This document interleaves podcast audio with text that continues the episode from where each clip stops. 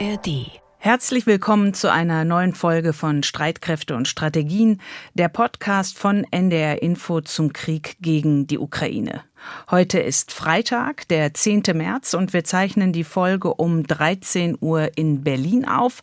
Mein Name ist Anna Engelke. Wir gucken auf die Lage in der Ukraine nach den schweren russischen Raketenangriffen von Donnerstag. Wir beschäftigen uns mit den neuesten Erkenntnissen zu den Explosionen der Gaspipelines Nord Stream 1 und 2 und sprechen darüber mit Holger Schmidt. Er ist Terrorismusexperte der ARD und war war an der Recherche beteiligt. Außerdem setzen wir das Gespräch mit Michael Thumann fort, dem Moskau-Korrespondenten der Wochenzeitung Die Zeit. In dem zweiten Teil geht es unter anderem darum, inwieweit der Westen und die NATO eine Mitverantwortung für den Ukraine-Krieg tragen, sowie um die Sorge, ob der russische Präsident Putin Atomwaffen einsetzt. Und natürlich beschäftigen wir uns mit der Frage, wie der Krieg gegen die Ukraine zu einem Ende kommen könnte. Aber zunächst ein Blick auf die Lage in der Ukraine. Vor fünf Monaten hat ja die russische Armee damit begonnen, zivile Ziele in der Ukraine anzugreifen. Und jetzt am Donnerstag gab es eine besonders schwere Angriffswelle. Der ukrainische Generalstab hat die Zahl der Raketen, die Russland auf die Ukraine abgefeuert hat, inzwischen erhöht und zwar auf 95 Raketen und etwas mehr als die Hälfte davon hat die ukrainische Flugabwehr abfangen können. Das sind allerdings im Schnitt weniger als sonst. Die russischen Streitkräfte haben mit den Raketen Einrichtungen der Energieversorgung ins Visier genommen, und zwar im gesamten Land bis hin nach Lviv im Westen. Das ist ja 80 Kilometer von der polnischen Grenze entfernt. Und mindestens sechs Zivilisten sind durch die Angriffe getötet worden, und es gibt auch zahlreiche Verletzte. Die russische Armee hat für diese Angriffe unter anderem sechs Hyperschallraketen vom Typ Kindschall eingesetzt. Und nach Angaben der ukrainischen Luftwaffe sind das so viele Hyperschallraketen wie bislang bei noch keinem anderen Angriff. Und diese Kindschallraketen werden von russischen Kampfflugzeugen aus abgeschossen und erreichen eine Geschwindigkeit von Mach 10 bis Macht 12, also die zehnfache bis zwölffache Schallgeschwindigkeit. Mit den Flugabwehrsystemen, die der Ukraine bislang zur Verfügung stehen, sind solche Kindschallraketen nur schwer abzufangen. Und als Folge dieser russischen Angriffswelle war und ist zum Teil auch noch in vielen Teilen der Ukraine die Versorgung mit Strom, Heizung und Wasser gestört. Und auch das größte europäische Atomkraftwerk in Saporischia, das war betroffen. 18 Dieselgeneratoren mussten am Donnerstag für einige Stunden die Notkühlung übernehmen. Und unsere ARD-Korrespondentin in Kiew, Andrea Bär, hat darüber mit dem Chef der Betreibergesellschaft der ukrainischen Atomkraftwerke Energoatom Petro Kotin gesprochen. Die Situation wird nicht besser, sondern immer schlechter. Schlechtere Anlagenausrüstung, schlechtere Situation für das Personal, eine schlechtere Atom- und Strahlensicherheit, ganz zu schweigen von der physischen Sicherheit der Menschen, die im Atomkraftwerk Saporegia von Anfang an verletzt wurde. Unterdessen gehen im Osten der Ukraine, im Donbass, die Kämpfe weiter. Die ukrainische Führung hatte ja Anfang der Woche entschieden, die von russischen Kräften fast eingekesselte Stadt Bachmut weiter zu verteidigen. Der Gedanke dahinter, möglichst viele russische Soldaten zu töten, um die Verteidigungs- und Angriffsfähigkeit der russischen Streitkräfte insgesamt zu schwächen. Der Berater des ukrainischen Präsidenten, Michailo Podoljak, hat inzwischen ein Interview gegeben und auch mit Blick auf die geplante Frühjahrsoffensive der Ukraine erstmals einen Zeithorizont genannt. Und zwar sagte er in dem Interview mit der italienischen Zeitung La Stampa, dass für die geplante Frühjahrsoffensive die Ukraine noch zwei Monate zu Reservenbildung brauche. Und Reservenbildung, damit meint er unter anderem den Nachschub an schweren Artilleriegeschossen von 155 Millimeter Kaliber und weitreichenden Raketen. So viel zur Lage in der Ukraine. Kommen wir von dort zu den Gaspipelines Nord Stream 1 und 2. In dieser Woche hat ein Rechercheteam der ARD, des SWR und der Zeit berichtet, dass die Anschläge auf Nord Stream 1 und 2 offenbar von einem Boot aus durchgeführt wurden, das von Rostock aus in die Ostsee aufgebrochen ist. Es ist in den vergangenen Tagen viel darüber berichtet und auch viel spekuliert worden. Ich habe jetzt die Gelegenheit, mit einem der Kollegen zu sprechen, die für die ARD recherchiert haben, und zwar mit unserem unserem Terrorismusexperten Holger Schmidt. Ihn erreiche ich beim SWR in Baden-Baden. Holger, was habt ihr herausgefunden darüber, was auf der Ostsee passiert ist?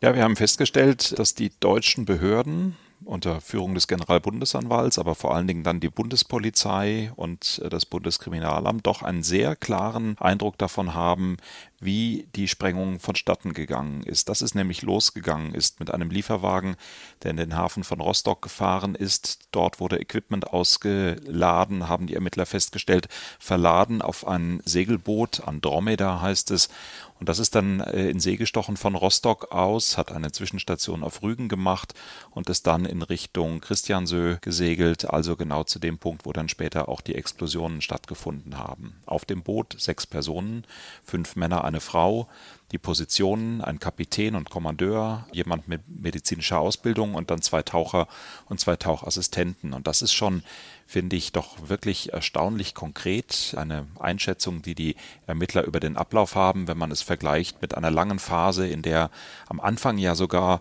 darüber äh, spekuliert wurde, ob das überhaupt eine Explosion war oder ob es nicht vielleicht auch sein kann, dass ein technischer Defekt die Pipelines zerstört hat. Und was habt ihr nicht herausgefunden bisher? Na, für uns als Rechercheure, aber nach meinem Eindruck im Augenblick auch für die Ermittler ist nicht klar, wer letztlich die Verantwortung dafür hat. Wir haben, das gehört nochmal auf die Habenseite des Herausfindens, festgestellt, dass es in mindestens zwei Stellen in dieser logistischen Kette zur Vorbereitung ukrainische Staatsbürger gibt, die mit der Aktion zu tun hatten. Es gibt eine ganze Reihe von Identitäten, die für die Ermittler im Laufe ihrer Ermittlungen deutlich wurden. Also zum Beispiel mussten auch die Leute, die das das Boot übernommen haben, ja entsprechende Befähigungsnachweise, dass sie mit dem Boot umgehen können und wer sie eigentlich sind, vorlegen. Und das sind gefälschte Identitäten gewesen. Aber es gibt in dieser Kette auch Menschen, die zum Beispiel Geld von einer Firma, äh, die in Polen ihren Sitz hat, überwiesen haben, um das Boot zu chartern. Und da sind es dann plötzlich tatsächlich real existierende Personen, auf die die Ermittler gestoßen sind. Und da sind eben Ukrainer darunter. Ob das allerdings bedeutet, dass diese Operation, und das ist ja die große Frage, die über diesen Ermittlungen steht, auch von ukrainischen staatlichen Stellen gesteuert sein könnte. Da gibt es einfach im Augenblick überhaupt keine Anhaltspunkte, wie das sein könnte, ob das so sein könnte. Es sind verschiedene Varianten denkbar, ganz theoretisch auch, dass das nur so aussehen soll, als wenn es aus einer ukrainischen Richtung käme. False Flag nennen das die Geheimdienstler in ihrer Sprache. Dafür haben wir überhaupt gar keinen Hinweis gefunden. Auch keinen Hinweis, dass es eine Regierungskenntnis darüber gegeben hat. Und genauso denkbar wäre natürlich dann auch noch als weitere Variante, dass das eine Gruppe gewesen ist, die das gemacht hat, die das vielleicht pro-ukrainisch gemacht hat, aber ohne Wissen des ukrainischen Staates. Nach dem, was ihr recherchiert habt, meinst du, es ist möglich, diese Explosionen an den Gaspipelines hinzubekommen, ohne staatliche Unterstützung? Also auch wenn man auf die Menge des dafür wahrscheinlich benötigten Sprengstoffs schaut. Ja, ich glaube, dass das gehen könnte. Ich glaube, dass das beides möglich ist, dass das ein staatlicher Akteur sein kann, dass das ein staatlicher Akteur sein kann, dem zum Beispiel Marineeinheiten zur Verfügung stehen, die in diese doch sehr extreme Tiefe von, von 70 Metern tauchen können, die auch den Zugang zu den Sprengstoff hätten, wo man Menschen finden würde, die das entsprechende Know-how dafür haben. Ich denke aber auch, dass es diese Kompetenzen auf einem, ich nenne es jetzt mal ein bisschen flapsig, freien Markt gibt, also dass man das sich mit Geld einkaufen kann wie eine Art Spezialsöldnertum, denn es ist eine Tiefe, die in ganz unterschiedlichen Zusammenhängen auch für Industrietaucher eine Tiefe ist, die durchaus nicht unüblich ist. Und es mag sein, dass es Menschen sind, die vielleicht irgendwann mal eine militärische Ausbildung bekommen haben. Es mag sein, dass es wirklich Militärs sind. Also ich glaube, das bringt uns nicht so viel weiter. Ich persönlich finde die Frage interessant, sich mal zu überlegen, heimlich mehr oder weniger bei Nacht und Nebel darunter tauchen in einem kleinen Team auf einem kleinen Boot, auch ohne Sicherheitsvorkehrungen, die professionelle Taucher auf großen Tauchschiffen haben, wie zum Beispiel entsprechende Druckkammern, mit denen man dann auch eine mögliche Taucherkrankheit äh, behandeln könnte. Das ist ja alles wirklich sehr, sehr rudimentär, wie wir uns das vorstellen auf diesem Boot. Das kann eigentlich nur jemand machen, der entweder durch einen extremen materiellen Anreiz, also viel, viel Geld, motiviert ist, das zu tun, oder es kann jemand sein, der eine extreme ideologische oder patriotische Überzeugung hat, das zu tun. Also ich glaube, dieser Gedanke ist auch nochmal sehr hilfreich. Patriotismus oder Geld, das wäre so für mich die Schlussfolgerung, müssen der Antrieb sein, eine solche Aktion dann wirklich durchzuziehen. Und wenn Leute nun auf eure Recherchen schauen und sagen, ähm, die Spur führt in die Ukraine, ist das eine richtige Zusammenfassung? Also das ist auch die Überschrift, die wir der Geschichte gegeben haben. Es gibt Spuren, die führen in die Ukraine, aber das bedeutet ja nicht zwangsläufig, die führen zu Präsident Zelensky oder sie führen zu einer ukrainischen Behörde. Ich schlage da gerade in den Gesprächen zu diesem Thema immer die Gegenprobe vor. Was wäre denn jetzt, wenn deutsche Spezialisten in irgendeinem Terrorgewerk in, sagen wir, ich greife irgendwas Südamerika, einen Anschlag verüben würden, würde man dann automatisch im Kanzleramt fragen, was habt ihr damit zu tun?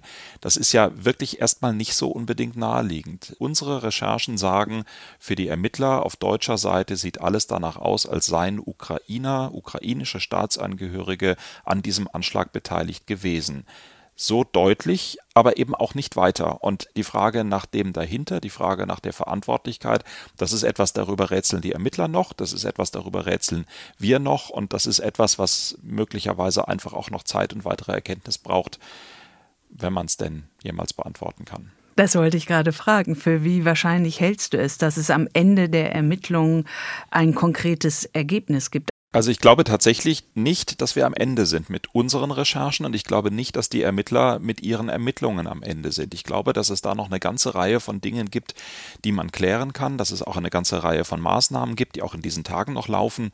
Wir haben jetzt nach unserer Veröffentlichung erfahren, dass es in Skandinavien in unterschiedlichen Häfen und das ist interessant, dass das gar nicht groß aufgefallen ist in den vergangenen Wochen, sehr, sehr gut gemacht von den örtlichen Behörden in sehr kleinem Kreis, zum Beispiel auf Facebook in geschlossenen Gruppen Fragen gab in gewissen Häfen über gewisse Zeiträume. Was habt ihr denn gesehen? Könnt ihr uns bitte die Fotos schicken, die ihr vielleicht zufällig gemacht habt in den entsprechenden Häfen, eben auf der Suche nach dem Schiff, auf der Suche nach Fotos, auf denen man dann unter Umständen die Besatzung sehen kann.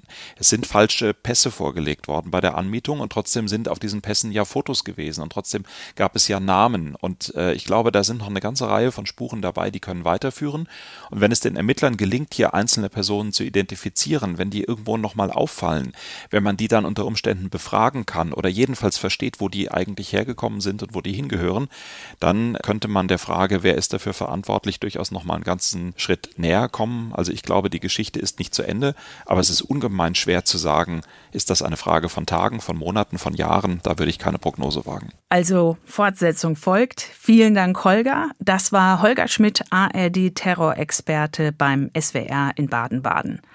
Jetzt zum zweiten Teil des Gesprächs mit Michael Thumann.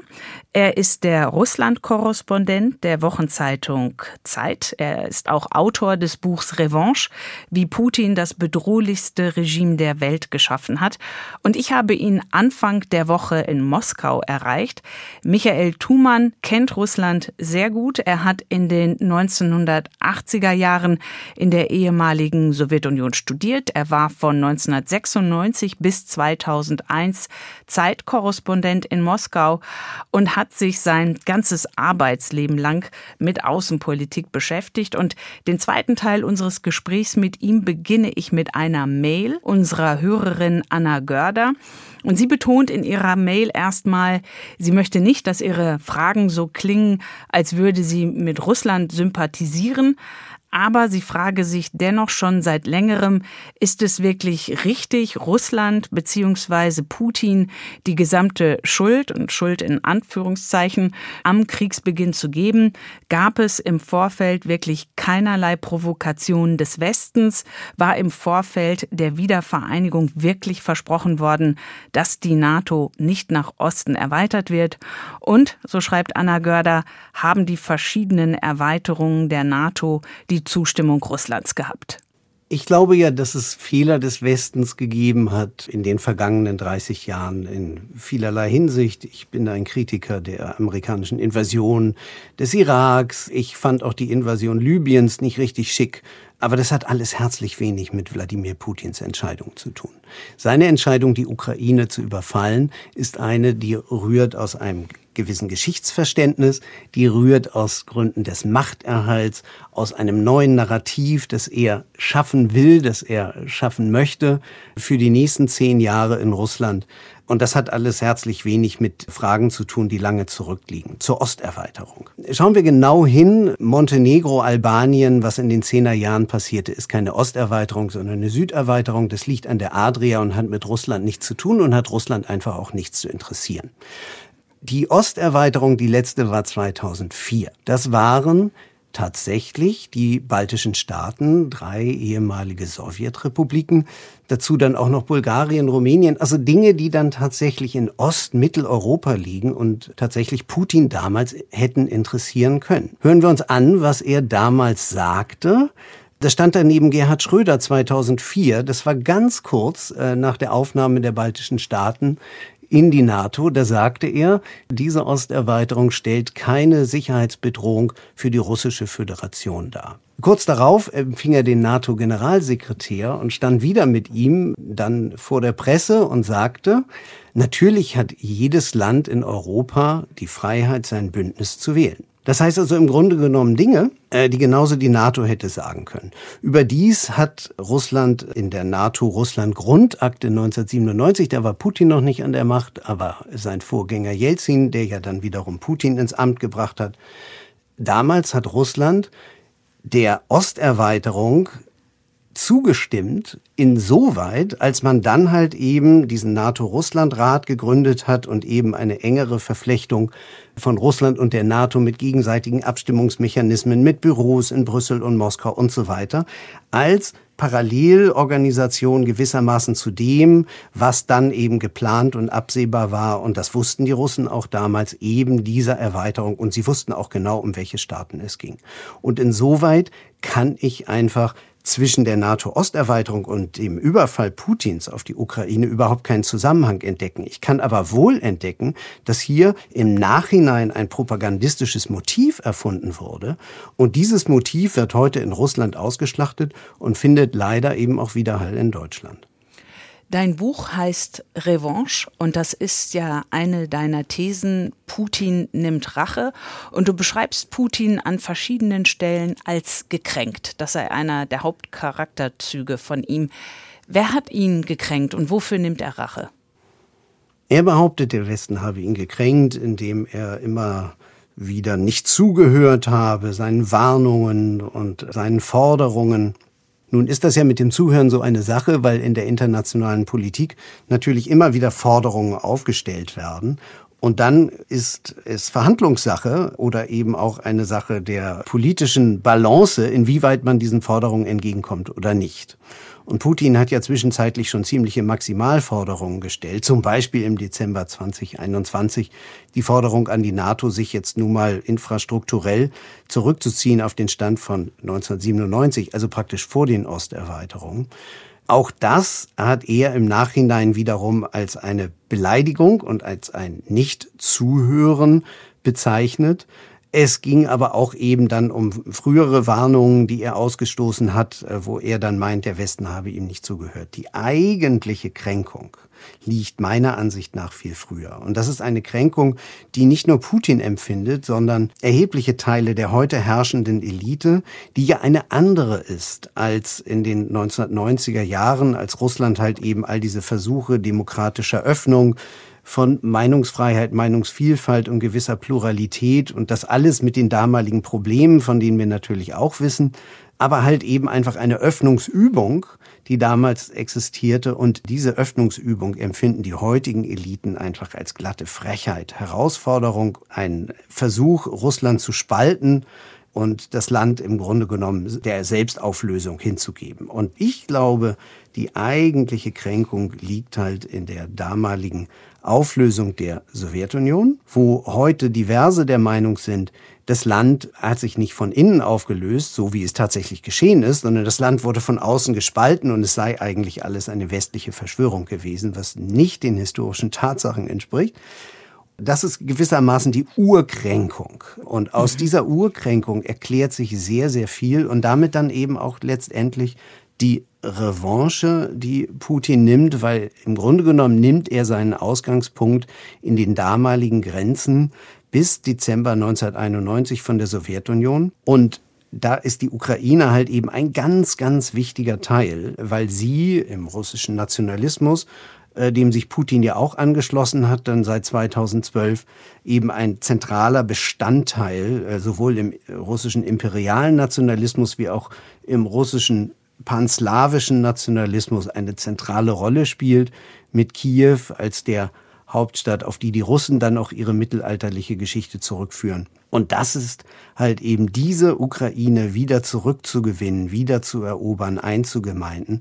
Das ist halt eben ein zentraler Bestandteil der Revanche. Aber ich glaube, sie geht halt eben auch darüber hinaus, weil man eben auch die bestrafen möchte, die aus Putins Sicht und aus russischer Auffassung heraus versuchen, Russland dieses ihr zustehende Land, die Ukraine, zu verwehren. Und das ist eben der Westen. Und deshalb richtet sich eben dieser Krieg, man darf Putin da nicht missverstehen. Es ist nicht einfach nur eine Mission, die sich auf die Ukraine richtet, sondern es geht wesentlich weiter. Es geht hier gegen den Westen und es geht eben auch um ein Stück weit Kontrolle in Europa.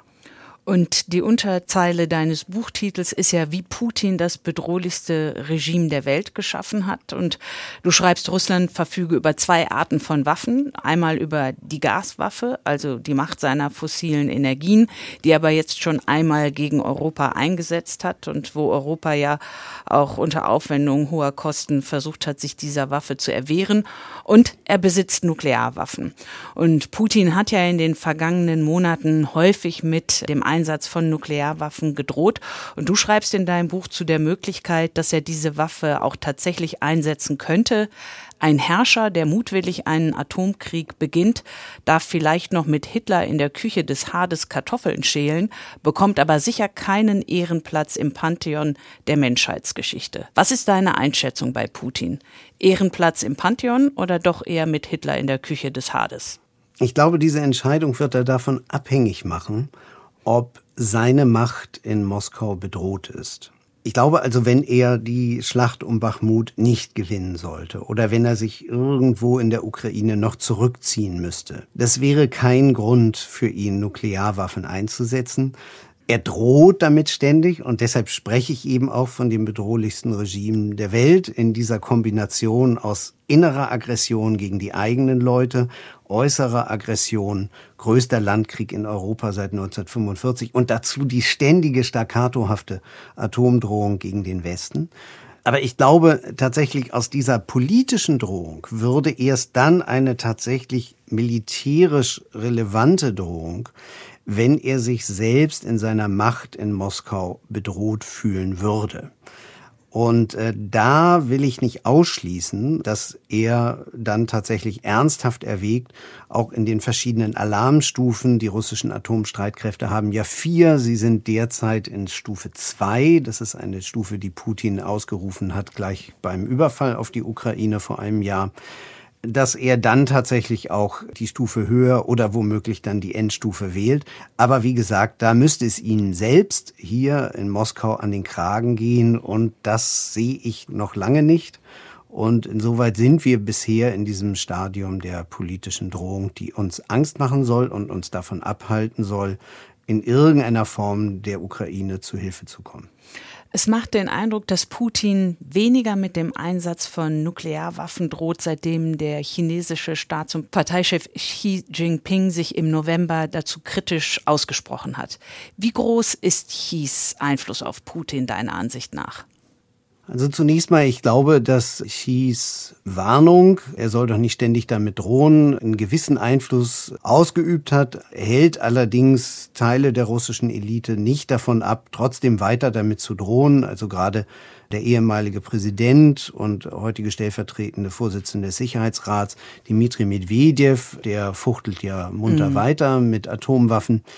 Ich glaube, dass Xi Jinping für Putin von großer Bedeutung ist, weil er einerseits ein Verbündeter im Geiste ist. Xi Jinping ist wie Putin das, was ich einen neuen Nationalisten nenne, also nicht einer, der das mit der Muttermilch aufgesogen hat oder schon in seinen formierenden äh, Jugend- und Wander- und Lehrjahren gewissermaßen schon als Nationalist durch die Gegend gegangen ist, sondern als einer, der das irgendwann als Machtmittel entdeckt hat, als er längst Politiker war. Das verbindet die beiden. Und was die beiden auch verbindet, ist natürlich der Groll gegen Amerika und der gemeinsame Wunsch, einfach die aus ihrer Sicht amerikanische Hegemonie in der Welt zu beenden, die westliche Weltherrschaft, wie sie es sehen, zu beenden. Auch das verbindet sie. So. Und dann ist für Putin natürlich in seinem Kampf gegen den Westen und unter der Bedingung der Sanktionen China ein ganz wesentlicher Weg, um Sanktionen zu übergehen, um weiter an Hightech zu kommen und womöglich auch an westliche Waren, wenn die dann erst nach China geliefert werden und dann halt weiter nach Russland. Und auch da braucht er ihn. Was sich hier herausbildet, ist, würde ich sagen, keine formelle militärische Allianz, sondern so etwas wie eine anti-westliche Allianz, die nicht formalisiert ist im militärischen und politischen, aber natürlich doch sehr wirksam in der Welt und das merkt man dann halt eben auch immer bei jeder Abstimmung in den Vereinten Nationen und auf jedem internationalen Treffen, wie jetzt gerade kürzlich in Indien beim G20-Treffen, dass China da halt eben Russland immer den Rücken frei hält. Wie hilfreich kann denn China für einen möglichen Friedensweg, für einen Kompromiss, ein, ja, mehr als einen Waffenstillstand, schon für einen möglichen Friedensweg in der Ukraine sein?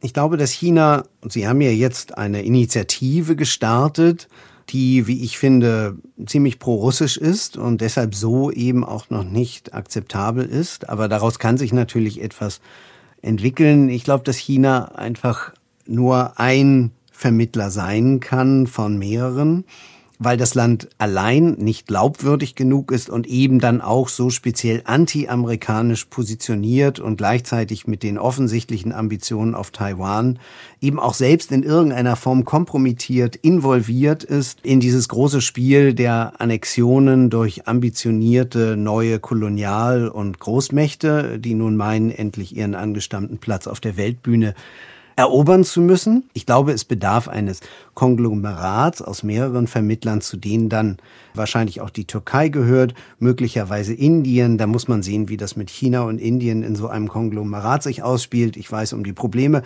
Brasilien ist sicherlich auch noch ein Kandidat. Das heißt also, das wären Länder, die sowohl die entsprechende Strahlungskraft äh, wie eben auch die Positionierung in dem Krieg haben, dass sie so eine Vermittlungsmission dann gemeinsam glaubhaft vortragen könnten. Und vielleicht muss die Vermittlungsmission auch auf ganz verschiedenen Ebenen, also nicht eine einzelne Verhandlung, sondern tatsächlich mehrere parallel, wo man dann diese Länder brauchen könnte, aber vielleicht ja auch noch andere, die wir so noch gar nicht auf dem Schirm haben. Siehst du diese Vermittlungsmission noch in diesem Jahr? Das ist schwer zu sagen, deshalb, weil es so sehr von Putin abhängt. Äh, derzeit habe ich den Eindruck, die russische Elite, äh, das Militär, Putin selbst will das durchfechten. Er will es wissen bei Bachmut, egal mhm. wie viele Soldatenleben das kostet. Er wird es noch an anderen Frontabschnitten versuchen. Und es könnte sein, dass dann, wenn dann der Sommer vorbei ist und die Zeit, wo es sich halt eben dann relativ am besten kämpft, dass er dann im nächsten Winter erwägt, sich vielleicht doch mal auf Gespräche einzulassen, zumal er ja dann auch im März 2024 die Wiederwahl hat. Und äh, da geht es äh, nicht wirklich um seine Wiederwahl, die steht schon fest, sondern hier geht es gerade um die genaue Kalibrierung und Festlegung von Prozenten, sowohl in der Wahlbeteiligung und dann am Ende auch in der Zustimmungsrate für Putin Und da wird halt gerade, wie ich gehört habe, intensiv darüber diskutiert, ob es nun 75, 76 oder 81 Prozent sein dürfen. Und das sind dann Fragen, die sind für ihn dann sehr wichtig im Detail. Und da könnte es dann auch sein, dass er dann vielleicht nicht im Kriege steht und immer noch vor Bachmut im Sumpf, sondern vielleicht gerade irgendeinen Waffenstillstand äh, vorübergehend erreicht haben will. Das hängt am Ende ganz von seiner Entscheidung ab. Russland ist unter Putin ein anderes Land geworden. Das schreibst du ziemlich am Schluss deines Buches. Und du kennst Russland jetzt seit Anfang der 1980er Jahre, warst immer wieder in Moskau und auch in Russland unterwegs. Und dann stellst du fest, dieses Buch ist auch ein Abschied von einem Land, in dem ich früher gerne lebte und das es heute so nicht mehr gibt. Bist du so wehmütig, wie das klingt? Ja, ich bin sehr wehmütig, weil es Russland ist ein Land, das ich sehr mag, in dem ich, und deshalb habe ich ja auch so lange hier gelebt und bin immer wieder hergekommen, weil ich hier halt immer gern war.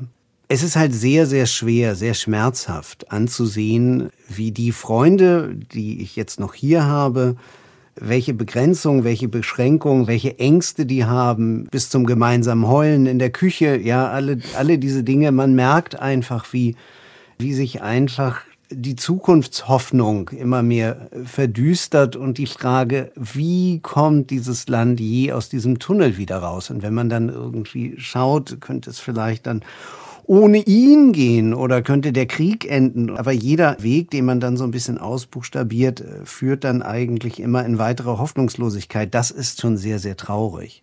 Und dann muss man eben auch sagen, dass es für einen Ausländer aus einem unfreundlichen Land hier natürlich auch nicht eine Willkommenskultur ist, äh, sondern halt eben, dass immer wieder neue Auflagen und Beschränkungen und Bedrängungen erfunden werden, um uns das Leben noch ein bisschen schwerer hier zu machen. Das ist der große Unterschied zu früher.